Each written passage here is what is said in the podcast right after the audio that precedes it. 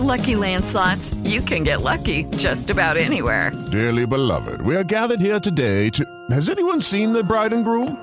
Sorry, sorry, we're here. We were getting lucky in the limo and we lost track of time. No, Lucky Land Casino, with cash prizes that add up quicker than a guest registry. In that case, I pronounce you lucky. Play for free at LuckyLandSlots.com. Daily bonuses are waiting. No purchase necessary. Void where prohibited by law. 18 plus. Terms and conditions apply. See website for details.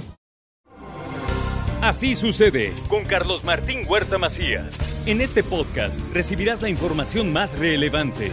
Un servicio de Asir Noticias. Y llegó la colaboración de la inteligencia humana que casi llega a ser inteligencia artificial. La del señor Héctor López.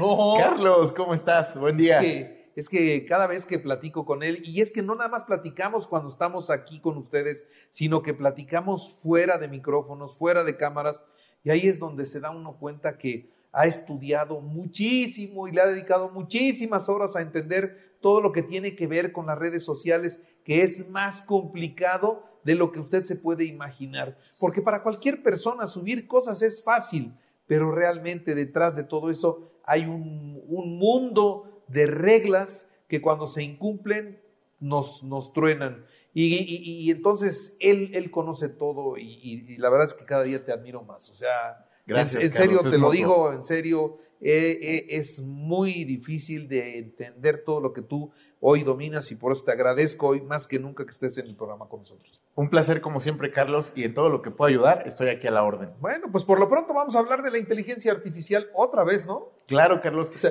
ya está dando noticias, apenas hablamos y ya hay novedades. Hay novedades todo el tiempo. La última vez contábamos alrededor de 500 nuevas inteligencias artificiales y hoy ya hay más de mil. Hay un sitio que, que compila todas estas inteligencias artificiales en donde la gente le dice, oye, yo quiero que escribas, oye, yo quiero que diseñes videos, yo quiero que hagas imágenes, yo quiero que redactes textos. Y entonces te va a dar todas las opciones para que tú no nada más te quedes con ChatGPT, sino con todo el universo que hay allá afuera para crear con herramientas de inteligencia artificial. Oye, ya el chat GPT es muchísimo.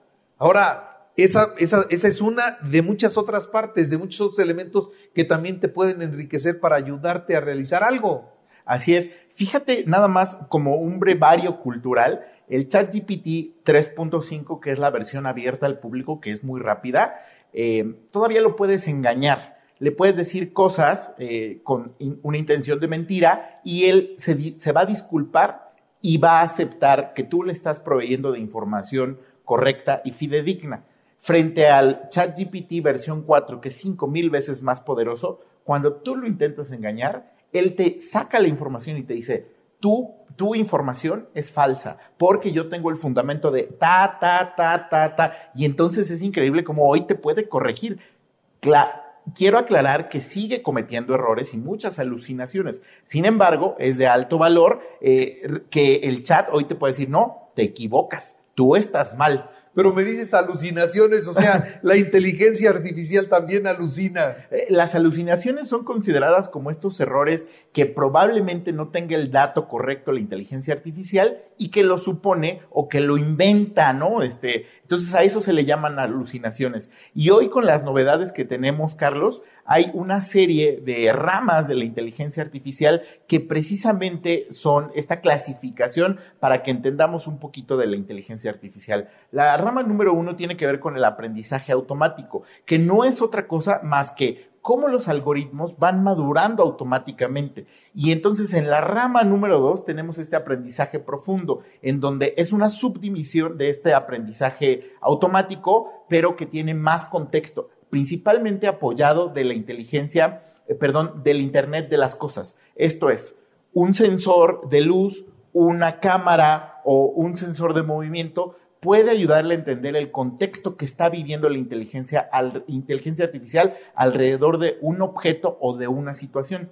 Y en otra rama, que es la del lenguaje natural, tenemos al chat GPT, que no es otra cosa más que a través de palabras y textos, tú te puedes comunicar e interactuar con toda esta información que hay allá afuera en el Internet. Y la más nueva, que tiene que ver con la visión por computadora, es, recordemos, que si antes le pedíamos a ChatGPT que con los ingredientes que nosotros le diéramos nos creara una receta, Hoy ya ni siquiera tenemos que escribirlo. Esta visión computacional es que tú le subas una fotografía a la inteligencia artificial y te diga, con estos ingredientes puedo hacer estas cinco recetas, ¿no? Entonces ese contexto a la hora de ver dentro de las imágenes e interpretar ese contenido es, es una de las ramas eh, más útiles e interesantes que tenemos hoy en día, ¿no? Y con esto además te quiero compartir que eh, muchos, muchas personas tienen la inquietud de que la inteligencia artificial va a reemplazar estos puestos.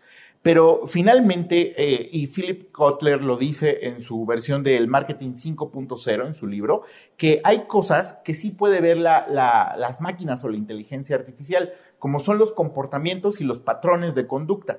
Pero hay cosas, imaginemos este iceberg grande donde lo que se ve arriba son estos comportamientos, o sea, aquello que es repetitivo. Pero hay cosas que las máquinas nunca van a poder ver. ¿No? Como las emociones, los sentimientos adyacentes de las personas y además la actitud y los valores. Esto es lo que hace el gran diferenciador de los humanos frente a la inteligencia artificial, porque de lo contrario, entonces, si tienen un nivel, hoy se llama esto el nivel de exposición.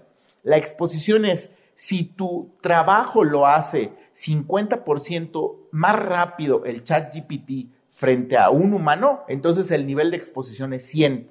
Y ahí el ejemplo directo va para los contadores. Si yo le puedo poner a que me corra un Excel en donde vienen datos financieros o contables de una empresa y el chat GPT lo hace 50% veces más rápido que tú, tu nivel de exposición en tu profesión es de 100. Por lo tanto, hoy los matemáticos, hoy algunas partes científicas, hoy algunos asistentes administrativos o contables quedan muy expuestos. Y este es el concepto, la exposición. Pero algunos otros, como los psicólogos y aquellos que manejan estas habilidades blandas, pues hoy tienen la oportunidad de fortalecer el sentido humano con la intención de mejorar la comunicación, mejorar la programación neurolingüística, el lenguaje no verbal. Esto trae una nueva era para los humanos, Carlos, porque nos vamos a reconectar de otra forma más profunda y dejaremos que las máquinas hagan todas esas tareas repetitivas que muchas veces nos desgastan, ¿no? Entonces, con esta gran reflexión, eh, quiero compartirles que ha pasado eh, mucho en estos eh, primeros meses del año y que el 2023 seguramente va a seguir consumiendo mucha atención de la inteligencia artificial, precisamente porque a pesar de que después de ChatGPT Google anunció y lanzó su inteligencia artificial, teniendo un pequeño revés, silenciándola temporalmente por hacer algunos ajustes. La inteligencia artificial de Google ya próximamente estará integrada en el buscador. Por lo tanto, hoy hay una técnica de posicionamiento en los buscadores que seguramente mucha gente la ha hecho. Tú buscas algo en Google y ya ni siquiera tienes que abrir una página web. Simplemente con los resultados de búsqueda que aparecen, valga la redundancia, en el buscador, tú ya resolviste el teléfono, la dirección, un concepto, una definición y demás. Entonces, ahora imagínate que esa información está disponible porque alguien la ha puesto. ¿Qué pasaría si tú en el buscador googleas un problema y no solamente te arroja las opciones de las empresas que te lo pueden resolver, sino que la inteligencia artificial ayudaría también a que tome la mejor decisión o a que te dé un concepto mucho más nutrido por las empresas que han alimentado el Internet. Sé que suena confuso en este momento, pero cada vez nos vamos a estar acostumbrando más a convivir con la inteligencia artificial y por eso debemos dejar que las tareas repetitivas y continuas que hagamos en nuestras labores diarias las haga en su momento como lo propone Elon Musk, un robot o una inteligencia artificial, ¿no? Entonces, pues eh, es todo un reto, Carlos. Eh, siempre es la invitación para que los emprendedores lean más, se empoderen con inteligencia artificial. Y, por ejemplo, voy a poner un voy a poner un, un ejercicio muy rápido. Si los contadores tienen un nivel de exposición alto porque su labor la puede simplificar o hacer en menos de la mitad de tiempo el chat GPT, hoy los contadores deberían de tener por poner un, ejemplo muy burdo, el 50% de su equipo deberían de ser contadores y el otro 50% deberían de ser programadores, porque entonces entre ellos deberían de estar creando eh, softwares o herramientas para que tú hagas la declaración anual, mensual, lo que tengas que hacer contablemente con un clic. porque al final la reputación que está de por medio es la firma que te está proveyendo el software para que tú hagas este tipo de declaraciones eh, fiscales y demás, ¿no? Es, es nutrirnos. Qué cosa. Digo, te ayuda a tener tiros de precisión. Así es, de tiros de precisión y a tener una, eh, un mayor ingreso gracias a la tecnología. Ay, mi querido Héctor, te agradezco mucho. Es una colaboración como todas, una colaboración de consulta y de lujo. Gracias. Gracias, Carlos. Saludo a tu auditorio. Así sucede con Carlos Martín Huerta Macías. La información más relevante, ahora en podcast. Sigue disfrutando de iHeartRadio.